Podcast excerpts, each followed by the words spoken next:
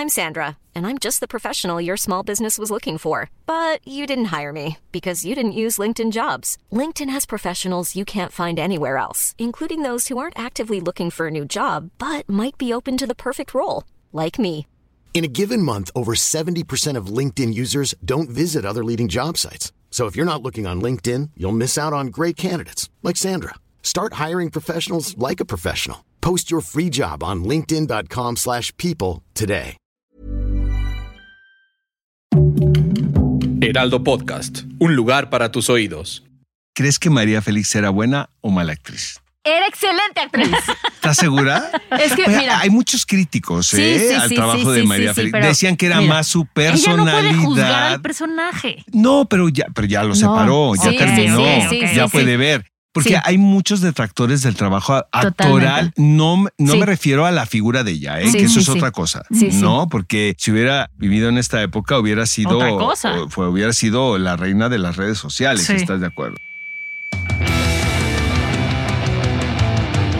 Guía del hater. Cuidado con los spoilers. Tenemos una invitada muy especial porque es muy joven, Sí. es Muy guapa. muy bonita Sí. y es muy talentosa. Tiene las tres. Y es curioso porque de repente en la vida te topas a alguien siempre, siempre, siempre, siempre, siempre y algo quiere decir. Y ella es Jimena Romo. Y yo te festejo muchísimo lo que has hecho, Oh, Jimena, sí, eh, porque tu gracias. carrera realmente empieza apenas y has tomado retos eh, increíbles. Eh, tengo una conexión en particular porque mi hermano la dirigió en una, en una película que yo creo es, para mí es la mejor película de Manolo. Sí, sí. De todas. también, ¿Sabes? Sí, sí, que sí. no lo escuche Manolo esto porque nos va a mandar matar. Pero siento que es la mejor película y yo se lo dije. Yo cuando la vi le dije, ah, eh, o sea, ya le diste al clavo. Sí. ¿no? Eh, dos historias eh, a destiempo. eh, y tú hacías, el, podemos decir, el pasado, los 90. Ajá, exacto, pero sí. padrísima la selección de música. Ustedes, Ay, el, sí. el elenco sensacional. Muy padre. Gracias por estar aquí en la cabina, Jimena. No, Romo. gracias por tenerme. Aparte, sí, también unas conexiones muy, muy personales aquí. Sí. Así que Estamos hablando que estamos, qué intensos estamos, ¿verdad? Porque estamos hablando de las conexiones y de las vibras de por vida. A mí, ¿sabes qué me pasa, Oscar, con Jimena? Y Jimena lo sabe perfecto. Yo estudiamos juntas, siempre la admiré muchísimo. Y cada vez que veo en la calle lo que está haciendo y lo que está creciendo, digo, como mamá, ¿sabes? De, yo la conozco, güey, yo la conocí chiquita. que cuando te conocí ya habías hecho Soy tu fan, o sea, no era que estuvieras empezando. Cierto, pero cierto, cierto, sí. Lo que Pero es increíble de Jimena es que por su tipo pudo haber sido la típica protagonista de melodramas de una televisora y ahí te quedas y, ahí- y haces tu carrera y está muy bien, ¿no? Quien decide eso.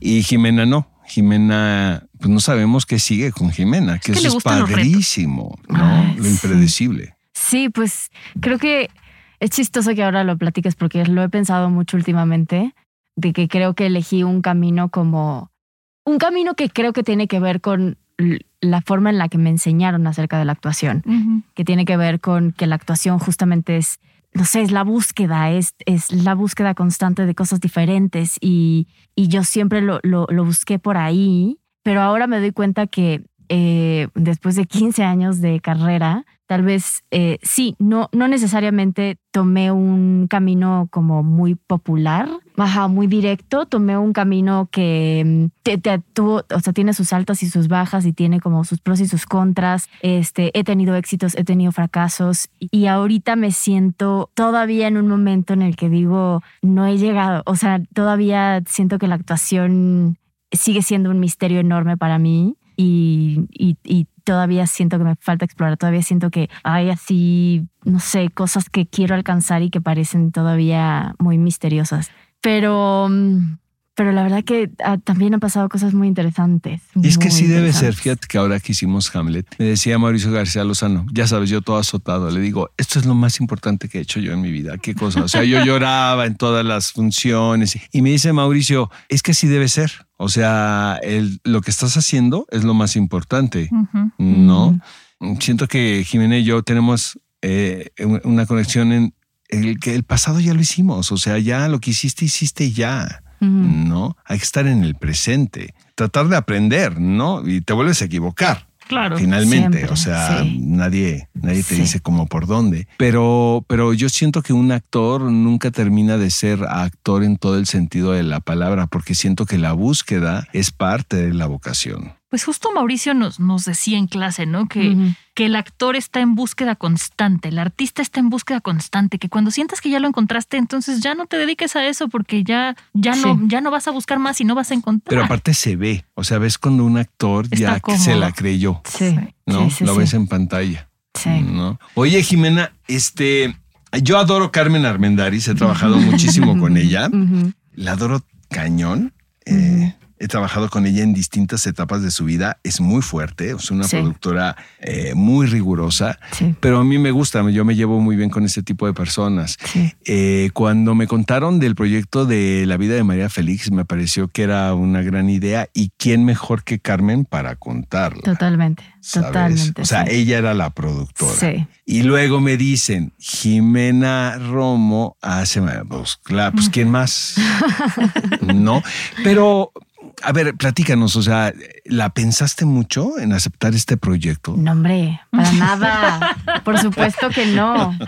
O sea, justo como dices, cuando me lo dijeron fue como, o sea, la primera reacción fue, este papel es para mí. Este, hay muchas cosas que me conectan a María. Y no, al contrario, en cuanto me dijeron, todavía me dijeron, no me hicieron casting, pero me dijeron, vamos Pues a ver. ¿cómo te van a hacer casting? Sí, no, ya eres. No. Sí, pero, todo, Tu pero sí me dijeron. ¿no? Mándame tu self-tape. Sí, tú. No, pero sí me dijeron como de vamos a, vamos a, a- a comer. Carmen me dijo, vamos a comer para ver si sí. Me vestí de, o sea, llegué vestida de María Félix para que dijeran, No lo dudo. ajá, no, o actriz, sea, No lo dudo, no lo dudo. no, para que no les quede duda de que soy yo. y, y no, y en cuanto me dijeron fue empezar a trabajar. Ha sido, ha sido de las experiencias, lo digo mucho, pero es la palabra, ha sido de las experiencias más mágicas que he tenido y, em, y por todo, nunca me había preparado tanto para un personaje, nunca había estado tan inmersa en, en la preparación antes de empezar a grabar, nunca había sentido que toda esa preparación, el primer día de grabación, llegar y decir, lo tengo. Es, esa seguridad y esa fuerza nunca me había pasado. Siempre llegas a un set así como Claro. de decir, ¿qué es esto? Y esa fue la primera vez que dije, todo lo que he hecho hasta ahorita va valido la pena. Y durante la grabación fue hermoso y mágico y mm, fue duro, fue difícil. No, no sé si me voy a poder ver, no sé si lo voy a poder hacer. Te entiendo perfecto. Hay un miedo Te enorme. entiendo Sí, perfecto. Sí, sí, sí, sí. Eh, pero, pero, pero no sé. O sea, justo me llegó en un momento de mi vida que, que me habla mucho a mí. Esto que estábamos diciendo de las arti- del artista, cada vez creo que como actores es mucho, como, como artista en general, siempre el trabajo o lo que nos llega o lo- nuestras creaciones tienen que estar conectadas de alguna forma con, Sí. nues- con nuestra intimidad, con algo personal, con algo nuestro. No, no para que la cosa se, se trate acerca de ti, sino porque esa conexión siento que hace que haya mucha más honestidad y mucha más entrega en, en los proyectos, los hacen más especiales. Y eso me pasó con María. Hay un mundo que me que me une al destino de María y, y fue, ha sido toda una experiencia, la verdad. Honestamente, después de haber vivido esto. ¿crees que María Félix era buena o mala actriz? Era excelente actriz. ¿Estás segura? es que, mira, hay muchos críticos Sí, ¿eh? sí, al sí, trabajo sí, de sí, María Félix. Decían que era mira, más su Ella personalidad. no puede juzgar al personaje. No, pero ya, pero ya lo No. separó, ya Sí, terminó, sí, sí, sí, ya sí, puede sí. ver. Porque Sí. hay muchos detractores del trabajo actoral. Totalmente. No, no Sí. me refiero a la figura de ella, ¿eh? Sí, que eso sí, es sí. otra cosa. Sí, sí. no, porque si hubiera vivido en esta época, hubiera sido, Otra cosa. o- fue, hubiera sido la reina de las redes sociales. Sí. ¿Estás de acuerdo? Sí, no, bueno, no lo sé, ya no, ya no lo sé, sí lo he pensado. ver. Mira, yo creo que tenemos que tomar en cuenta la época en la que ella estaba actuando sí. y el estilo de actuación Exacto. que había en esa época. Yo veo sus películas y considerando que fue una mujer que no estudió actuación, que nada más entró, eh, a mí me, sorprende que su tercera película sea, sea Doña Bárbara. Realmente. No, el peñón de las ánimas, la primera. El Peñón de las Ánimas, digo, el Peñón de las Ánimas sí se nota que está un poco incómoda. sabes que me gusta mucho esa película. Estoy Es muy enfermo. linda, es Estoy muy enfermo, linda. estoy enfermo. No, está Pero muy me linda. gusta mucho el peñón de las ánimas. Sí, uy, tienes que ver la serie. Me va a encantar. Te va a encantar. Sí. Otra cosa, Jimena, hay poco, hay poca bibliografía de María Félix, de verdad. O sea, casi nadie ha escrito de ella.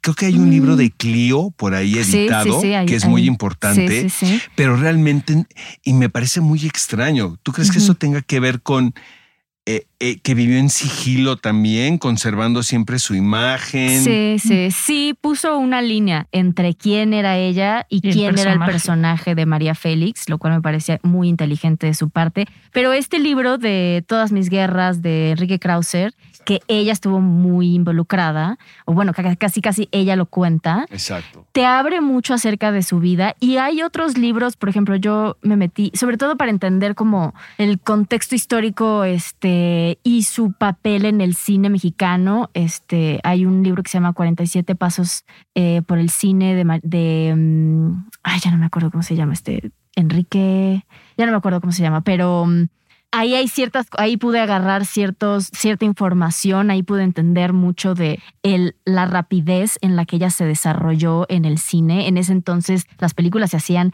en tres, cuatro semanas y se, y se exponían al mes, a los dos meses. Entonces podían hacer una tras otra, tras otra, tras otra, tras otra. Es impresionante la rapidez con la que ella entró al cine y la rompió. Eh, y, créeme, hay, hay, hay mucho, me sorprendió mucho encontrar mucho, este, mucho material en YouTube, documentales, entrevistas, videos, todas las películas. y, y todavía hay gente ahí que está, o sea, todavía, digo, está su heredero universal. ¿Y él estuvo cercano a la producción? Eh, yo nunca lo conocí, Ajá. pero sí sé que él fue parte de, de que, de que, o sea, fue parte de la investigación que se hizo para hacer toda la serie. Y luego, no sé, este, sé que se leyeron libros, por ejemplo, del Indio Fernández, en donde habla de María Félix. O sea, se, sí se tomaron como de muchos, este, ¿cómo se dice? Sources. Eh, Fuentes. muchas Fuentes, Exacto. Más allá del trabajo previo que tú hiciste para prepararte, que me parece extraordinario, ahorita decías, ¿no? Que se tomaron, se tomó información de muchas fuentes. ¿Cómo fue el proceso para crear esto? O sea, más allá de ti, los demás actores, los demás personajes, ¿hubo como alguna especie de ensayo, una entonación, un algo? ¿O tú ibas poniendo el margen porque tú eras María Félix? Eh, no, fíjate que sentimos que María estuvo un poquito detrás de esto, porque eh, en, en un momento iba a ser un director. fantasma, no. Te lo juro, te Ajá. lo juro. En algún momento iba a ser un director y luego llegó otra directora que decidió que no quería ensayar. Este, pero, por ejemplo, nos pusieron a Luisa Huertas como coach. Que es lo máximo, Ajá, la lo amamos con locura y compasión Sí. desenfrenada. La verdad, sí. Sí, sí, sí, sí, sí. Y ella más o menos nos ayudó un poco a entrar en el mundo de María y nos puso a hacer cosas, eh, pero fue mucho trabajo personal. O sea, to- todo lo que yo hice previo, me contraté aparte yo otra coach que también me ayudó, eh, Vicky Araico. Y pues fue de, o sea, claro, la investigación, pero no sé, por ejemplo, me metí a clases de equitación de caballo Ujú. porque María tiene una conexión muy especial con los caballos. Entonces yo nunca había estado en, en un caballo y dije, pues esta siento que es una forma en la que yo la voy a poder entender. Ujú. Y lo fue, o sea, me confrontó mucho. Eh, ella habla mucho con la metáfora de tomar las riendas de tu vida Ujú. y, es, y muchos dicen que si tú sabes dominar a un caballo, entonces puedes dominar tu vida. Y lo que implica dominar un caballo es, es una suerte de seguridad, conciencia y al mismo tiempo mucho coraje.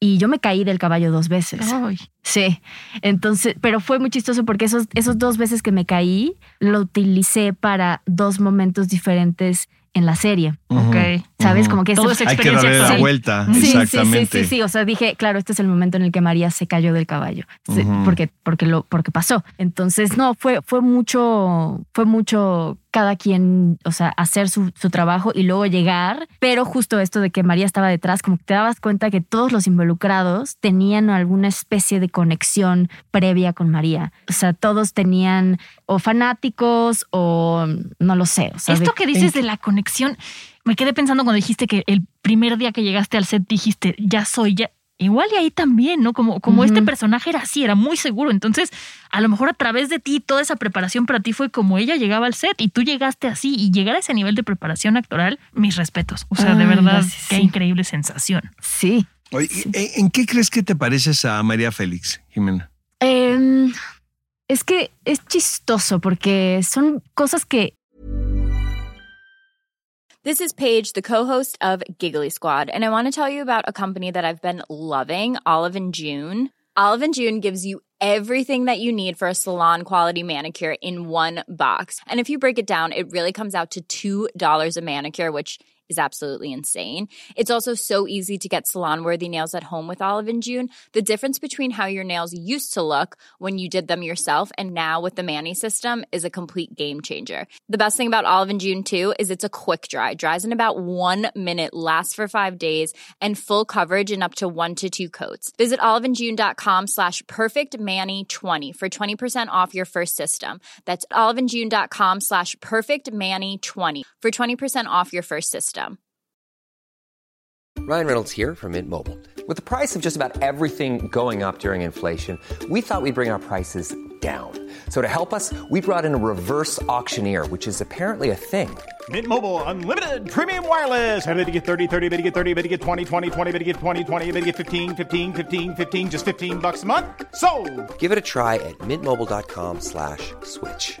$45 upfront for three months plus taxes and fees. Promo for new customers for limited time. Unlimited more than 40 gigabytes per month. Slows. Full terms at mintmobile.com.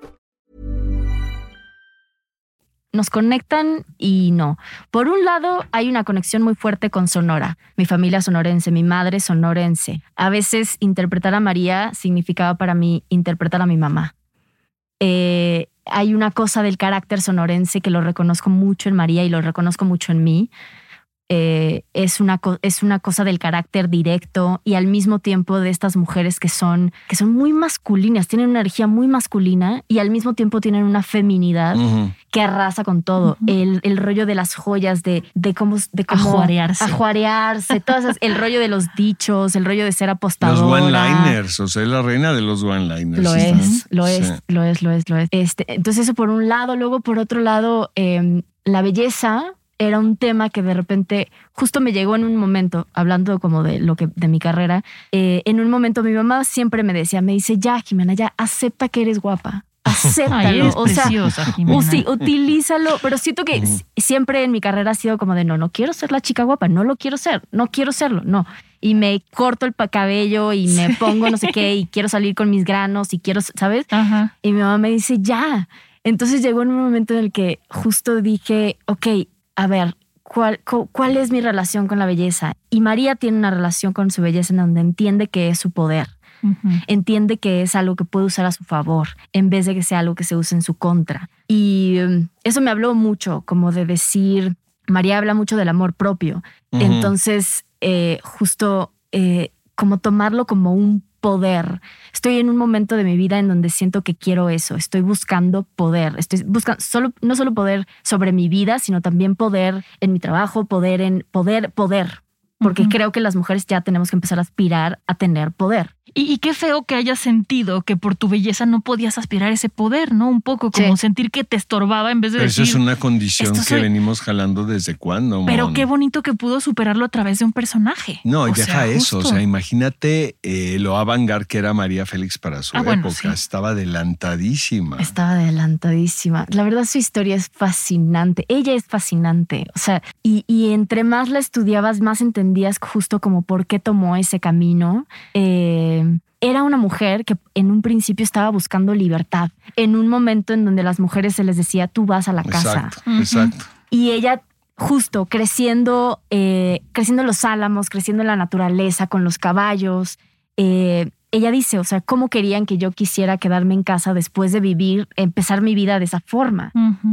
Entonces fue una mujer que se salió de su casa muy temprano porque tenía una familia muy dura, un papá muy duro eh, y pues tuvo, se enfrentó con varias batallas, pero creo que sobre todo fue una mujer muy inteligente, muy inteligente, que leía desde chiquita, que eh, tenía un cierto gusto por el arte, por la cultura, y eso siento que fueron elementos que la fueron ayudando a salir adelante. O sea, llegó a la ciudad chiquita para, para digamos, escaparse de todo ese mundo a una ciudad que estaba empezando a resonar con la economía, empezaba el momento del glamour, empezaban a llegar eh, eh, inversiones ex- extranjeras, el cine empezaba como a retumbar y ella llegó justo en ese momento a ser una mujer que quería ser independiente financieramente, no quería depender de ningún hombre, quería tener su vida, decidir por sí misma.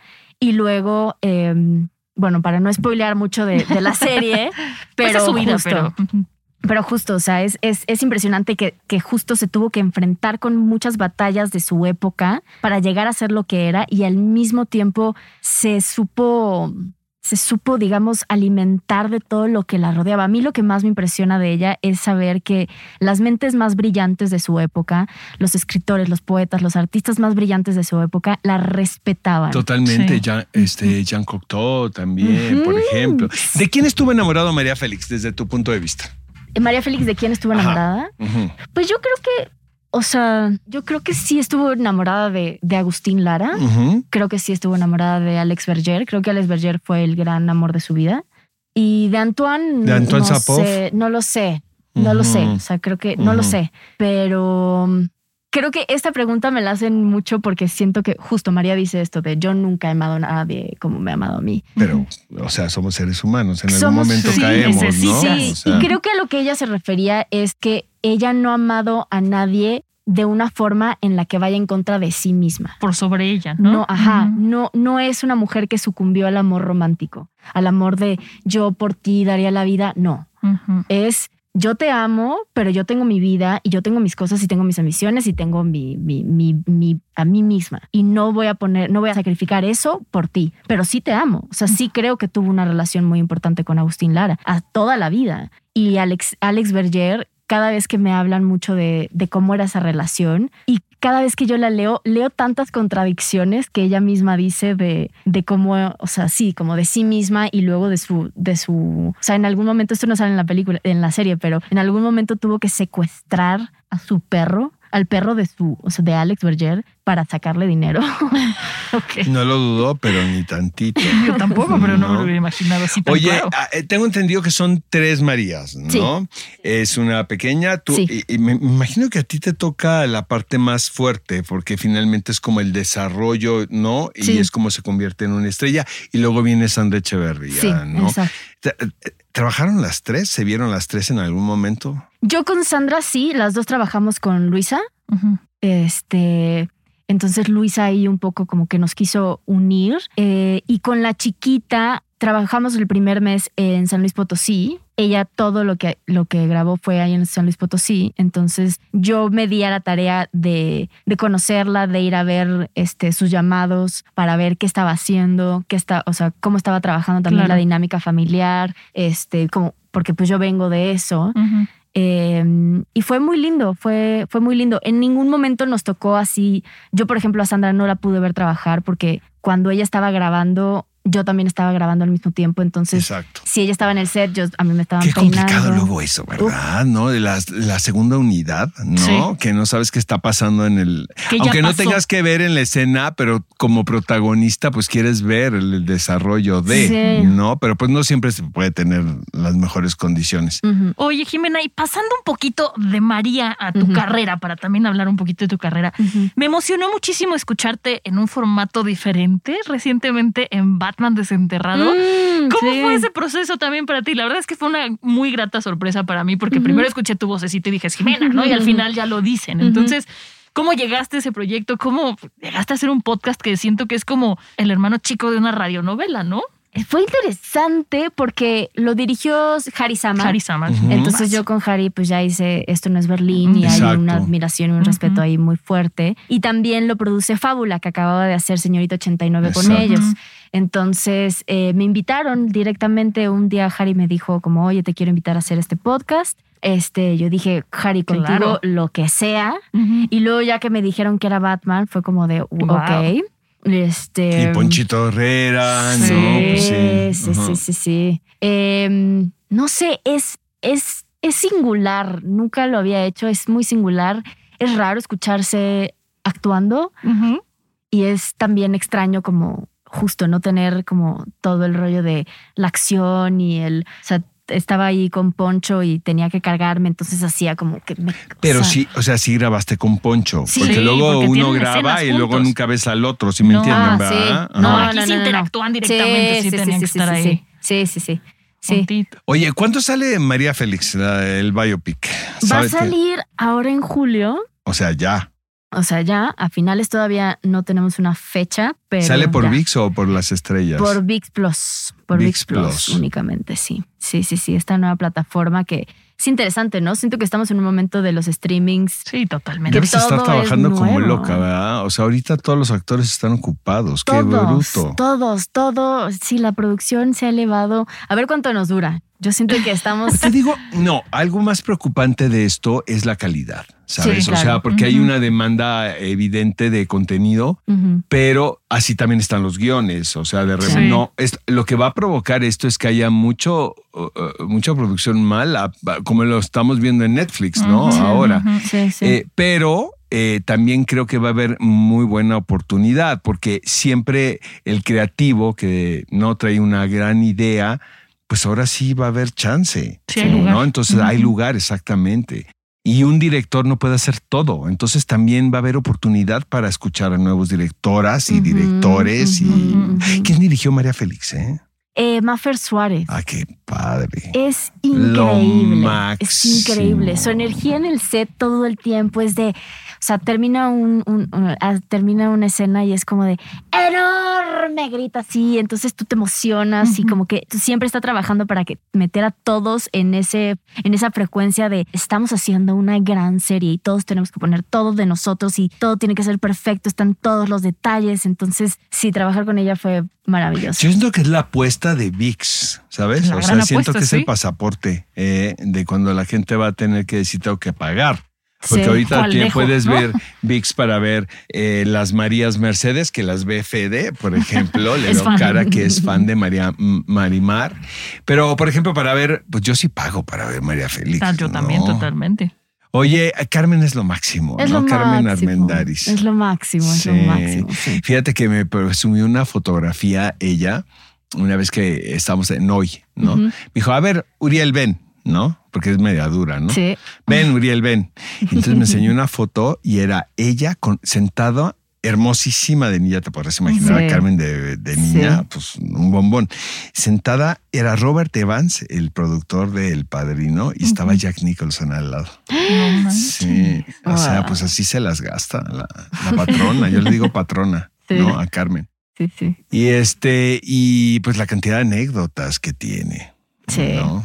Sí. Era, es la productora para María Félix. Totalmente, totalmente, sí. Hay una conexión ahí también, creo yo. Sí, sí, todos, todos tenían una conexión ahí extraña. Oye, pues este, pues un placer, mi querida Jimena, que nos No, hayas acompañado muchas aquí. gracias. Por supuesto, Qué todos, gusto y qué todos, va- emoción. todos vamos a ver María Félix. ¿Se llama María Félix así? Todavía no tenemos un título, título? fijo, eh, no sabemos, o sea, si va a llamar No saben si van a soltar todos los episodios así de. Eso sí, no. O sea, van a ser eh, Semanales. Van a ser semanales. Ajá. Exacto. Qué Ajá. tortura. Sí, sí, sí. Eh, ¿Te vas a ver? Eh, yo no a lo mí sabe no, todavía. no creo que me vaya a ver. No, es no- que es no sé. tremendo, ¿verdad? Es- Uno es el peor juez Sí. de su trabajo. Es que, ¿sabes qué? O sea, siempre me veo, siempre, siempre me veo, pero eh, le puse tanto que cualquier cosa. Eso, eso que eso es mucho más fuerte. Exacto. Sí. ¿Sabes? Es mucho más fuerte lo que dejaste en el set que, que lo que No queda. lo quieres manchar, porque lo puedes manchar. Eh, Yo, yo soy de la teoría que, bueno, para mí en este momento en mi vida el proceso es lo más importante. Lo es. El Independientemente. proceso siempre es importante, Oscar, más a que el mí resultado. no me parece que siempre. Eh, Para mí es lo más importante independientemente del resultado. O sea, cómo trabajas, cómo la pasas, las conexiones que haces.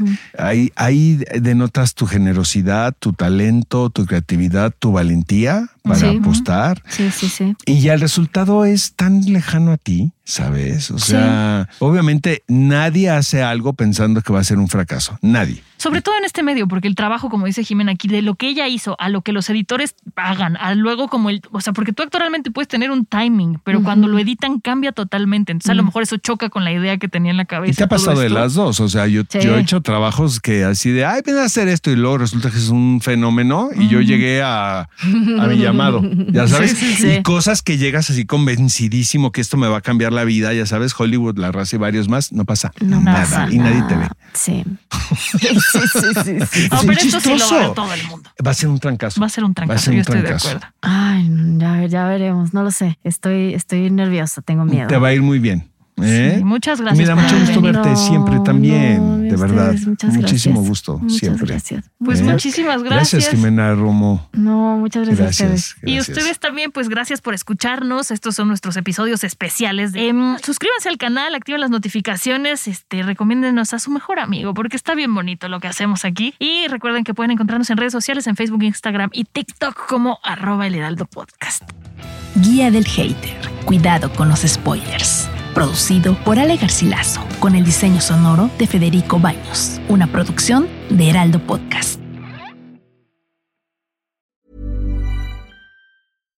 If you're looking for plump lips that last, you need to know about Juvederm lip fillers. With Juvederm Volbella XC and Juvederm Ultra XC, your lip look, whether it's subtle or bold, can last up to one full year with optimal treatment and no additional maintenance. Find a licensed specialist and see if it's right for you at juvederm.com today. That's J U V E D E R M.com. Add fullness to lips in adults over 21 with Juvederm Volbella XC or Juvederm Ultra XC. Do not use if you have severe allergies or a history of severe allergic reactions, or if you're allergic to lidocaine or the proteins used in Juvederm. Tell your doctor if you have a history of scarring or taking medicines that decrease the body's immune response or that can prolong bleeding. Common side effects include injection site redness, swelling, pain, tenderness, firmness, lumps, bumps, bruising, discoloration, or itching. As with all fillers, there's a rare risk of unintentional injection into a blood vessel, which can cause vision abnormalities, blindness, stroke, temporary scabs, or scarring. For full important safety information, visit juvederm.com.